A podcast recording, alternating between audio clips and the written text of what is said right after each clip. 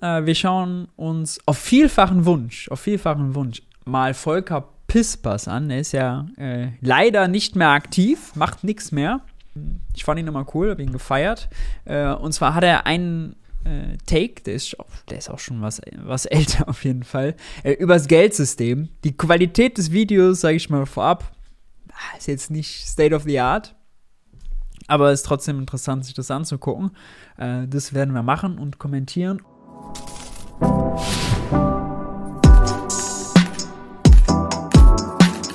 Volker Pispers Geldsystem einfach erklärt. Let's see. Lässt sich nicht lösen.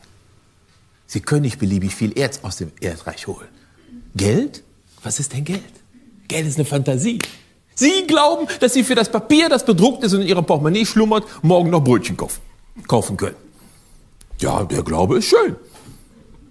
Kann aber sein, dass der Bäcker morgen sagt, oh, wissen Sie was, bedrucktes Papier finde ich blöd. Geben Sie mal Ihre Armbanduhr, dann können Sie Brötchen haben. Dann sagst du, die wollte ja schon der Metzger haben. Dann sagt er, ja, da essen Sie mal die Wurst ohne Brot. Ne? ja, Sie lachen, das ist den Menschen in Deutschland auch schon mal passiert. Ja, also ich würde, sa würde sagen, äh, der Witz war gut, aber es gibt ja einen anderen Grund, warum der Bäcker das Geld akzeptiert und der vortrefflichste Grund ist, dass er Euros braucht, um Steuern in Euro zu zahlen. Ja? Äh, die Tatsache, dass der Staat Steuern in seiner eigenen Währung erhebt, sorgt für eine Nachfrage nach der Währung, sorgt dafür, dass die Leute schon gucken, dass sie daran kommen. Und äh, der Bäcker kann keine Steuern in Armbanduhren oder Zettelchen oder sonst was zahlen. Ähm, oder Tulpen oder Bitcoin oder hast du nicht gesehen, sondern er braucht Euros. Deswegen gibt's, ist das ein Grund, die Steuer, genauso wie Gebühren zum Beispiel, ein struktureller Grund dafür, warum auch in der Privatwirtschaft Euros akzeptiert werden, äh, wird hin und wieder äh, ignoriert, ist eben nicht nur Vertrauen, ja, weil wenn diese Erklärung ist, ja, ich vertraue dem Geld, weil du dem Geld vertraust, Oma Erna vertraut dem Geld, weil Tante Lieschen dem Geld vertraut, ja, und Tante Lieschen wiederum, weil Oma Erna, dann hat man diesen, äh, hat man dieses Circular Reasoning, wenn man im Englischen sagen würde, also Zirkelschlussargument, es gibt keinen Anfang, ja, und wenn es keinen Anfang gibt, dann fällt das Argument natürlich zusammen, weil man dreht sich immer ganz Zeit im Kreis, bis einem schwindelig wird. Äh, FDPler können das gut, äh, die können da gut mit um, aber äh, wir nicht. Das heißt, das Argument können wir ihm nicht durchgehen lassen. Muss schon ganz viel passieren, wie vielleicht in der Hyperinflation, aber also zu dem Zeitpunkt, zu dem er geredet hat, und selbst zu dem Zeitpunkt heute ist es nicht absehbar. Geld kann seine Wert von heute auf morgen komplett verlieren. Geld ist nichts, Geld ist eine Fantasie. Und was sind, was sind Schulden? Die Schulden des einen sind das Vermögen des anderen. Das hat uns doch nur nie einer richtig erklärt. Der Kapitalismus lebt davon, dass er die Menschen blöd hält, damit sie nicht begreifen, wie das Finanzsystem funktioniert. Und dann heißt es, wir leben auf Kosten der nächsten Generation. Wenn wir jetzt Schulden machen, leben auf Kosten der nächsten Generation. Das ist auch Quatsch. Die Reichen vererben ihr Vermögen an die nächste Generation. Die Armen vererben die Schulden an die nächste Generation. Auch in der nächsten Generation sind die Schulden und das Vermögen genau gleich hoch. Denn das Vermögen des einen sind die Schulden des anderen und umgekehrt.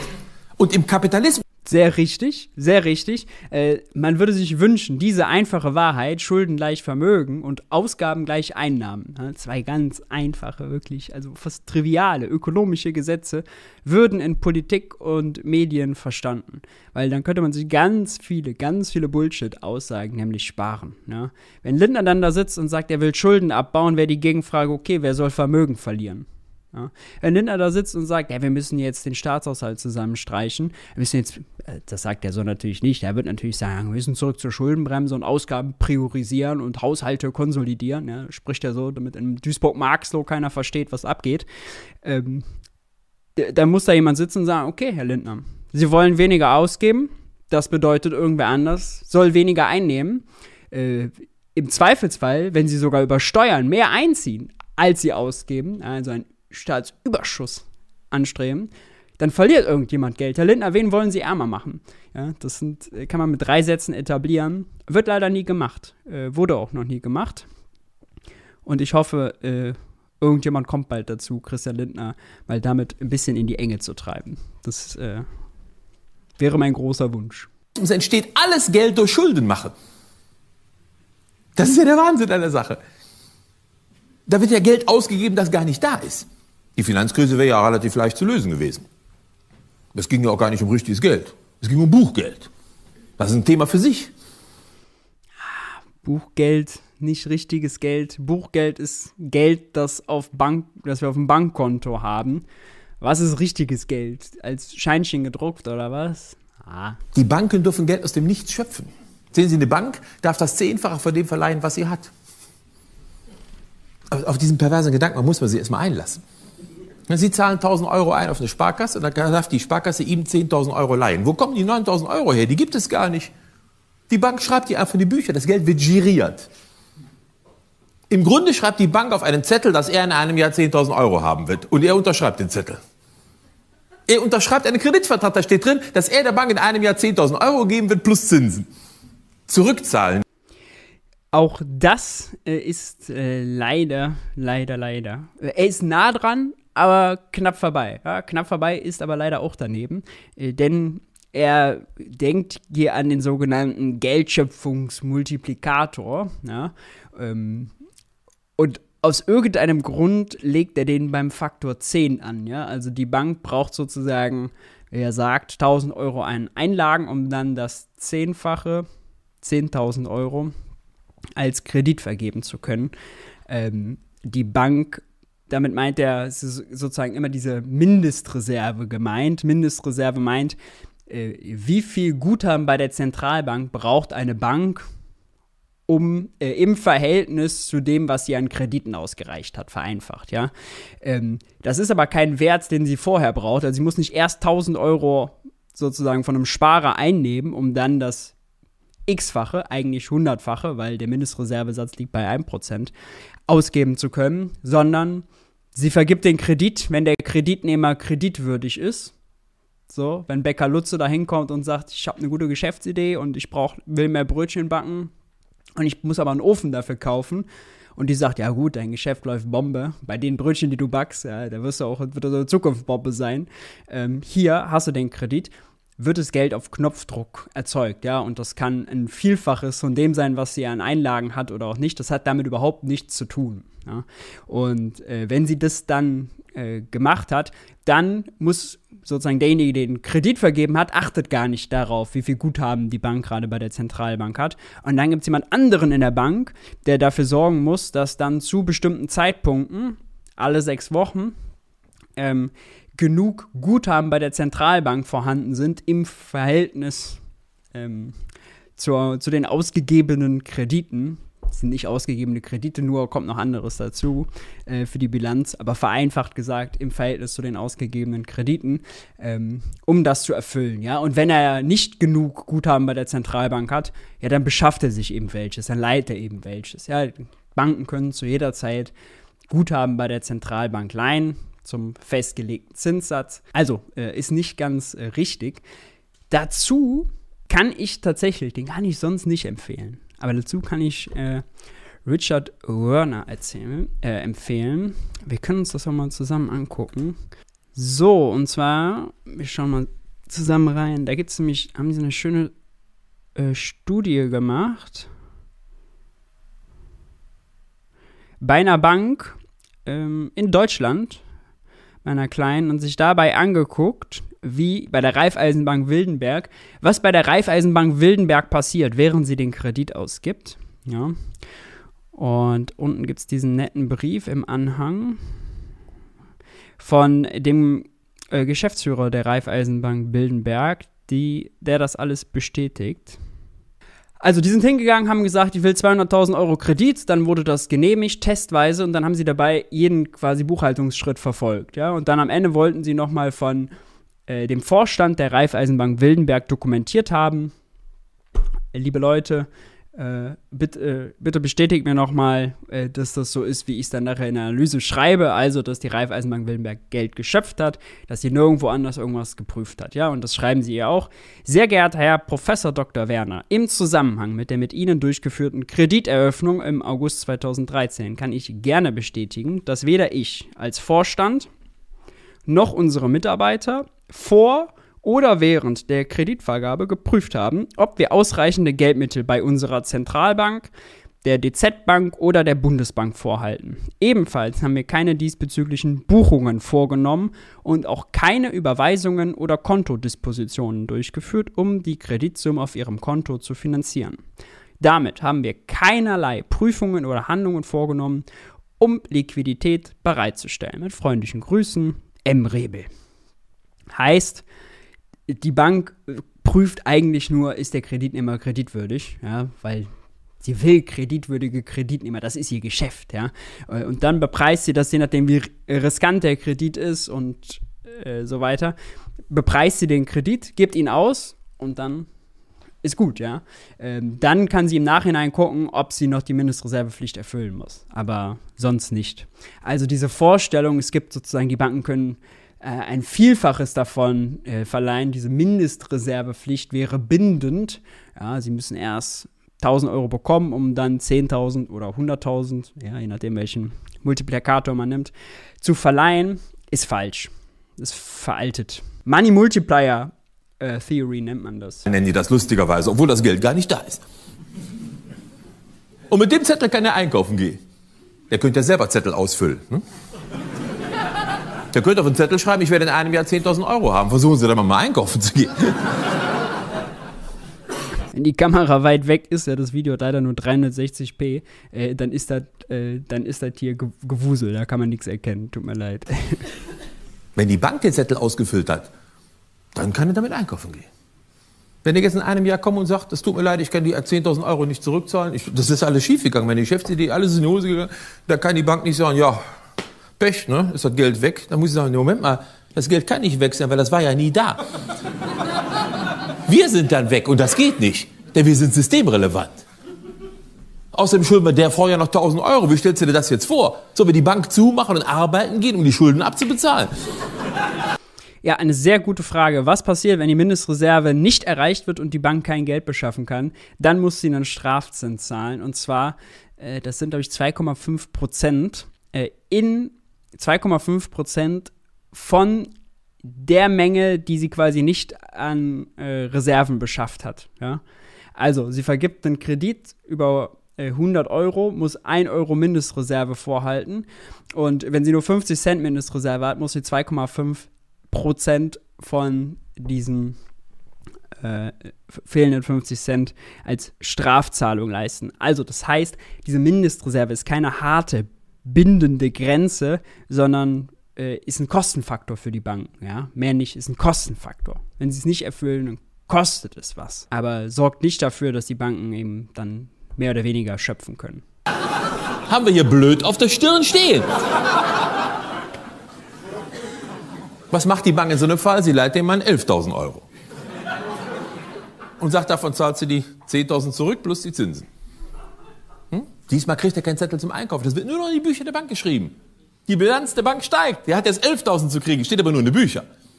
Kommt nicht mehr in Umlauf, deshalb haben wir keine Inflation seit Jahren. In einem Jahr sagt die Bank, was ist mit der 11.000 Euro? Was soll denn damit sein? Ich habe die nicht gesehen. Stimmt, sagt die Bank, da kriegst du jetzt 12.000 Euro. Das wird aber nur noch in die Bücher geschrieben. Und das ist das, was die mit Griechenland und den anderen Ländern auch gemacht haben, auch mit uns Deutschen. Wir Deutschen haben noch nie einen einzigen Cent an Schulden zurückgezahlt. Wäre ja auch eine Katastrophe. Ja, runzeln Sie nicht die Stirn. Wenn wir die Schulden zurückzahlen, dann bricht das ganze Finanzsystem zusammen. Sie wollen doch Zinsen haben. Wenn keiner mehr Schulden macht, wo, wo sollen denn Zinsen herkommen? Jetzt ist da gerade das ganz große Drama. Der, keine Zinsen mehr. Der Zinsklau. Ja, also äh, Schulden werden natürlich zurückgezahlt. Ja, jeder individuelle Kreditvertrag wird bedient. Im Bestfall, manche fallen natürlich aus, äh, aber es werden einfach neue aufgenommen. Jedes Mal, wenn Schulden äh, aufgenommen werden, entsteht neues Geld. Ja, äh, jedes Mal, wenn in der Wirtschaft aber auch jemand mit irgendwem anders ein Geschäft abwickelt, entstehen auch Schulden, ja. Äh, Geld ist nur quasi dann ein anderer Schuldschein, um diese Schuldbeziehungen zu tilgen. Ihr geht im Supermarkt einkaufen, nehmt euch eine Wasserflasche, wenn ihr an der Kasse steht, ja, dann ist euch eine Schuld gegenüber dem Supermarkt entstanden. Und der Supermarkt wiederum hat eine Forderung gegen euch. Und diese Forderung begleicht ihr dann mit Geld, ja. Also Schulden äh, und Vermögen äh, Schuldbeziehungen, Schulden und Forderungen, das sind zwei Seiten einer Medaille, das gehört zum Wirtschaften völlig normal dazu. Und Zinsen müssen nicht aus mehr Geld bezahlt werden. Äh, Zinsen sind nur ein Verteilungsinstrument, sagen wir mal. Ja? Äh, ähnlich so wie Profite. Die Profite der Unternehmen sind quasi die Zinsen der Banken. Klar können alle leichter die Zinsen zahlen, klar kann jedes Unternehmen leichter Profite machen, wenn die Wirtschaft wächst, wenn sie sich ausdehnt, wenn die Wirtschaft brummt. Ja, dann funktioniert es für alle einfacher. Deswegen ja, will man eben auch eine gut laufende Wirtschaft haben, weil Leute ins Risiko gegangen sind, weil sie versprochen haben, in Zukunft Zahlungen zu tätigen über mit Geld, das sie äh, vielleicht heute noch nicht äh, haben dass sie erst erwirtschaften müssen. Ja, das ist eben die Wette quasi, die man eingeht, die aber auch sehr produktiv ist, weil es die Wirtschaft nach vorne bringt. Wenn Becker Lutze sich nicht erst zehn Jahre absparen muss, bevor er einen neuen Ofen bauen kann, sondern heute einen Ofen baut mit dem Kredit oder einen Ofen bauen lässt und den kauft und damit Brötchen backt und dann das Geschäft antreibt, ja, wenn die Wette aufgeht, geht es uns allen besser. Becker Lutze eingeschlossen. Steht in der Zeitung, der Zins, wer klaut denn da was? Sie zahlen Geld in eine Lebensversicherung ein und wollen darauf 4% Rendite haben. Was glauben Sie denn, was die Lebensversicherung mit dem Geld macht? Sperrt ihr das ins Schließfach, da rammelt das und kriegt Junge?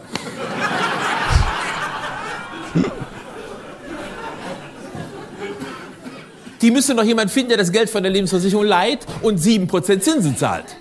Weil Sie wollen 4% haben, die Lebensversicherung hat Kosten, will selber was verdienen und die Aktionäre wollen auch was haben. Also muss einer 7% Zinsen zahlen. Und im nächsten Jahr legen die Deutschen wieder Milliarden Lebensversicherungen an. Und da muss wieder einer gefunden werden, der das leiht. Und das waren jahrelang die Griechen, die Italiener und die Spanier. Wir haben den Geld geliehen, Geld geliehen. Und das Rad lief immer weiter, weil es in den Büchern läuft. Hätte man von Anfang an gesagt, jetzt brauchen wir das Geld mal zurück. Da hätte es sofort geheißen, ja, nee. Aber es wird immer weiter aufgebaut. Ja, auch das ist äh, falsch. Also die Lebensversicherungen haben äh, vielleicht, die Versicherungen haben vielleicht griechische Staatsanleihen gekauft, auch deutsche Banken haben griechische Staatsanleihen verkauft, aber es ist nicht so, dass der Grieche, der griechische Bäcker Lutze, äh, wenn er Geld braucht, nach Deutschland gekommen ist und das Geld äh, von denen genommen hat, ja, sondern der ist in einer griechischen Bank und auch die griechische Bank hat es aus dem Nichts erzeugt. Ähm, leider kommen immer, also es ist leider ein bisschen wirr, was äh, Volker Pispers zu, zum Geld erzählt stellenweise gut und richtig hier Schulden leicht Vermögen und dann biegt er wiederum falsch ab und bedient so ein paar. Immer weiter aufgebaut. Und das Vermögen der Deutschen allein ist von, 19, von 1980 bis heute von 2000 Milliarden Euro auf 5000 Milliarden Euro gestiegen. Von 2 Billionen auf 5 Billionen. Das Barvermögen der Deutschen ohne Immobilien. Und auf diese 5 Billionen Euro sollen Zinsen erwirtschaftet werden. Von wem? Von den Menschen, die in der realen Wirtschaft tatsächlich arbeiten. Die Zinsen entstehen nicht in der Bank. Die müssen von Menschen in der realen Wirtschaft, die echt was herstellen, muss das erwirtschaftet werden. Und das geht irgendwann nicht mehr. Das Schuldenproblem ist relativ leicht zu lösen. In Deutschland sowieso. Sehen Sie, jeder Deutsche hat 25.000 Euro Staatsschulden. Das sind unsere Schulden, sind 2.000 Milliarden Euro Staatsschulden. Hat jeder Deutsche 25.000 Euro Staatsschulden. Spüren Sie diese drückende Last. jeder Deutsche hat aber auch 60.000 Euro Barvermögen zu Hause auf der hohen Kante liegen. Ja, Sie auch, Sie müssen mal aufräumen. Das Geld ist doch da, habe ich ja gerade erklärt. 5000 Milliarden Euro Barvermögen. Das Geld ist tatsächlich da. Das sind pro Kopf 60.000 in Deutschland. Jetzt habe ich mir eine Frage. Sie haben 60.000 Euro Barvermögen. Warum haben Sie 25.000 Euro Schulden gemacht? Ist doch bescheuert, oder? Auflösung. Die 25.000 Euro Staatsschulden haben Sie wirklich. Das ist Ihr Anteil an Deutschland. Die 60.000 Euro Barvermögen pro Kopf, die gibt es auch, aber die haben Sie nur statistisch. Das Geld ist schlecht verteilt. 50 Prozent der Menschen, die in diesem Land leben und arbeiten, haben überhaupt kein Vermögen. Die verdienen so wenig Geld, die können nichts zurücklegen. Das reichste 1 Prozent verfügt über 33 Prozent der gesamten Ersparnisse dieses Landes. Die reichsten 10 Prozent verfügen über 66 Prozent der gesamten Ersparnisse dieses Landes. Und diese 66 Prozent sind noch gewachsen von 64,5 auf 66 Prozent in der Schuldenkrise. Das heißt, die Schuldenkrise hat die Reichen noch reicher gemacht und die anderen, der Teil der Leute, die nichts haben, wird immer größer. Und oben haben immer weniger, immer mehr. Jetzt sind wir ja eine Schicksalsgemeinschaft. Lachen Sie nicht, hat der Schäuble gesagt. Wir sind eine Schicksals- und Solidargemeinschaft. Und diesen rollenden Schwätzer wollte ich immer schon mal ernst nehmen. Jeder nimmt seine 60.000 Euro Barvermögen, zahlt die 25.000 Euro Staatsschulden zurück und wir fangen alle mit 35.000 Euro nochmal neu an. Wäre das ein Vorschlag?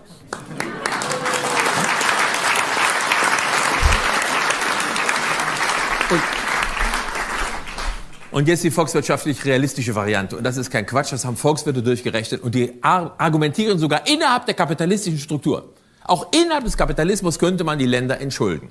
Also mit Kapitalismus hat das tatsächlich wenig zu tun, würde ich sagen. Auch in einem Sozialismus oder was auch immer, wenn man System will. Solange man Geld hat, hat man Schulden und Vermögen, weil Geld nun mal äh, eine Schuldbeziehung definiert, Geld nun mal als Schuldschein funktioniert. Selbst wenn man kein Geld hätte, gäbe es ja Schulden. Wie gesagt, ihr geht zum Bäcker Lutze, bestellt ein Brötchen, schon habt ihr eine Schuld gegenüber Bäcker Lutze. Ja, und Bäcker Lutze eine Forderung euch gegenüber. Also, Wirtschaft ohne Schulden macht keinen Sinn. Ja, ihr gehört wirklich zusammen wie Port und Deckel. Kann man, führt kein Weg dran vorbei. Ähm, und Staaten zu entschulden, naja, denkt nochmal an das Monopoly-Spielen. Ja, ähm, denkt nochmal an das Monopoly-Spiel. Äh, all das Geld, was im Monopoly-Spiel im Umlauf ist, ist das, was die Bank im Monopoly mehr ausgegeben hat, als sie eingenommen hat. Ja, die Schulden der Monopoly-Bank sind das Geld, die Vermögen der Monopoly-Spieler. So, wenn die Bank jetzt die Schulden abbauen will, was passiert? Die Leute auf dem Spielfeld verlieren Vermögen. Wenn man die Monopoly-Spieler ärmer machen, also, ja. Was passiert, wenn die ihr Vermögen verlieren? Die können ihre Häuser nicht mehr bezahlen, die Preise gehen nach unten, Deflation, Wirtschaftskrise, alle machen einen auf Hypothek, müssen ihre Kredite bezahlen und alles, alles schlimm. Bach, geht den Bach runter. Ja. Wenn die reichen 10 Prozent, die über 5000, von den 5000 Milliarden Euro 66 Prozent haben, also 3200 Milliarden Euro besitzen, die könnten die Staatsschulden so alleine bezahlen. Ne? Und hätten mehr über, als der Rest im ganzen Leben mit ehrlicher Arbeit jemals zusammensparen können. Wenn die die Hälfte ihrer 3200 Milliarden Euro abgeben würden, wären die Schulden so weit abbezahlt, dass alles wieder seinen Gang gehen könnte. 50 Prozent. Aber was heißt alles wieder seinen Gang gehen könnte? Also, ich meine, das Ding läuft doch, oder? Müssen die abgeben. Müssen die nie auf einen Schlag tun. Wenn die die nächsten zehn Jahre jedes Jahr 5 Prozent abgeben, ist das Geld zusammen. 5% pro Jahr ist das, was die die letzten 20 Jahre jedes Jahr an Zinsen kassiert haben, meine Damen und Herren. Sie erinnern sich Zinsen? Das, wofür die Menschen gearbeitet haben, die tatsächlich arbeiten, ohne was zurücklegen zu können. 40% von allem, was in diesem Land erwirtschaftet wird, wird in Form von Zinsen oder Dividenden ausgeschüttet an die Leute, die Geld haben. Wir wollen die Zinsen der letzten zehn Jahre in den nächsten zehn Jahren wieder haben und dann ist Deutschland saniert. Und es müsste keiner auf was verzichten. Lassen Sie sich nichts einreden. Es geht nicht darum, das sauer verdiente Vermögen von Menschen zu besteuern. Wir reden von Menschen mit einem Barvermögen ab eine Million Euro pro Kopf aufwärts. Das können Sie mit ehrlicher Ja, Zinsen und Dividenden sind ein sehr großer Unterschied. Arbeit nicht zusammensparen. Versuchen Sie es mal auszurechnen. Ich erwähne es nur mit den Million, damit Sie nicht meinen, dass Sie betroffen sind von der Vermögensteuer. Falls Sie betroffen sein sollten, ich finde noch heute Abend jemand, der mit Ihnen tauscht. Ja, ist natürlich lustig, aber also Vermögenssteuer, um die Schulden zu bezahlen, ist nur wirklich das schlechteste Argument. Also ist nur wirklich das schlechteste Argument. Äh, Deutschland muss jetzt keine Staatsschulden abbauen. Ne? Musste es damals nicht und muss es heute auch nicht. Das wäre, äh, das wäre kontraproduktiv wir müssen jetzt neue Schulden machen, tatsächlich, ja. Darüber müssen wir reden. Und zwar nicht, weil es um das Schuldenmachen an sich geht, sondern weil wir äh, endlich mal investieren müssen, ja, endlich mal Investitionsoffensive. Meine Güte, was haben wir da an Investitionsstau schon angesammelt, nur um Infrastruktur zu enthalten, ja? Äh, haben wir sogar verloren. Negativ waren die Nettoinvestitionen ja sogar. Heißt, ja, Bibliotheken geschlossen, öffentliche Sch Schwimmbäder vergammelt, Schulen, boah, marode. Aber wenn man jetzt an, den, an die Notwendigkeit denkt, Energie zu sparen, ja, und dann an alte, marode Schulgebäude mit Fenstern, wo sowieso durchzieht wie Hechtsuppe. Und da fangen wir noch gar nicht an von Schienen Deutsche Bahn, Stromtrassen, Energiewende und, und, und. Da sind wir noch, da sind wir dann noch gar nicht. Ja, da sind wir noch gar nicht. Da sind wir noch gar nicht. Also, da, gäbe es viel zu tun.